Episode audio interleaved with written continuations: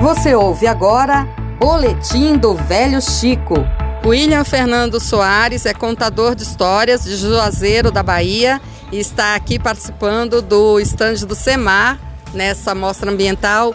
Como é esse trabalho de contadores de histórias, Will? Vai ser boa tarde, boa noite, bom dia. Não sei qual horário você está ouvindo essa entrevista é, a importância da contação de histórias, primeiramente sou contador de histórias há 12 anos, formando contador de histórias. E dentro do repertório lá de Juazeiro da Bahia, sempre é voltado para as lendas do Rio São Francisco. Então são histórias que, apesar de estar na, de boca em boca, ou na boca de um pescador, de um, uma pessoa ribeirinha, mas no meu sentido, como você pensar de contar histórias, elas tornam arte performática, narração artística.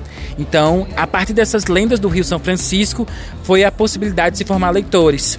Então, a partir do momento que se conta a história numa promoção como essa, da expedição do Rio São Francisco, em que se trata dos peixes, da, do cuidado com o rio, nada melhor que boas histórias para contar, para entender a importância que é necessário preservar para se manter a história viva.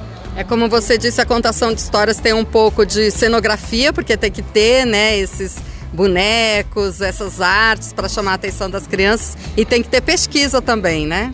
Muita pesquisa, né? Pesquisa desde a de, da pesquisa de campo, pesquisa da internet e também trazer esses elementos eu antes, a gente contava antes as histórias sem nenhum elemento. Eles se chegam agora, como tem o peixe, a carranca, elas chegam devido à turma do contador de histórias, que agora é um livro, uma obra literária minha, afrofantástica, em que eu decido, nesse formato de contar histórias, registrar para carimbar esse jeito que muitos já chamaram de revolução na arte de contar história dentro da cidade, do, das pessoas que escutam.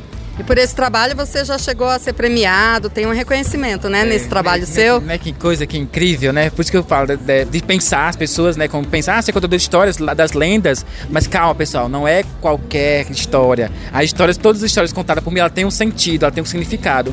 Então, atualmente, com esse trabalho, né, perpetuando a identidade ribeirinha, a identidade regional, Fui agraciado com o Prêmio Baobá, que é o Oscar dos Contadores de Histórias.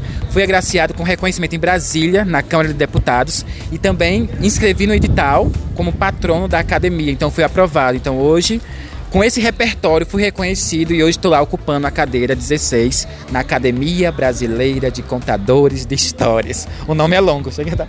Meus parabéns, Will. E vida longa ao seu trabalho, viu? Obrigada. Obrigado. E eu aqui, né, Agradeço ao Emerson que me convidou para, para a expedição.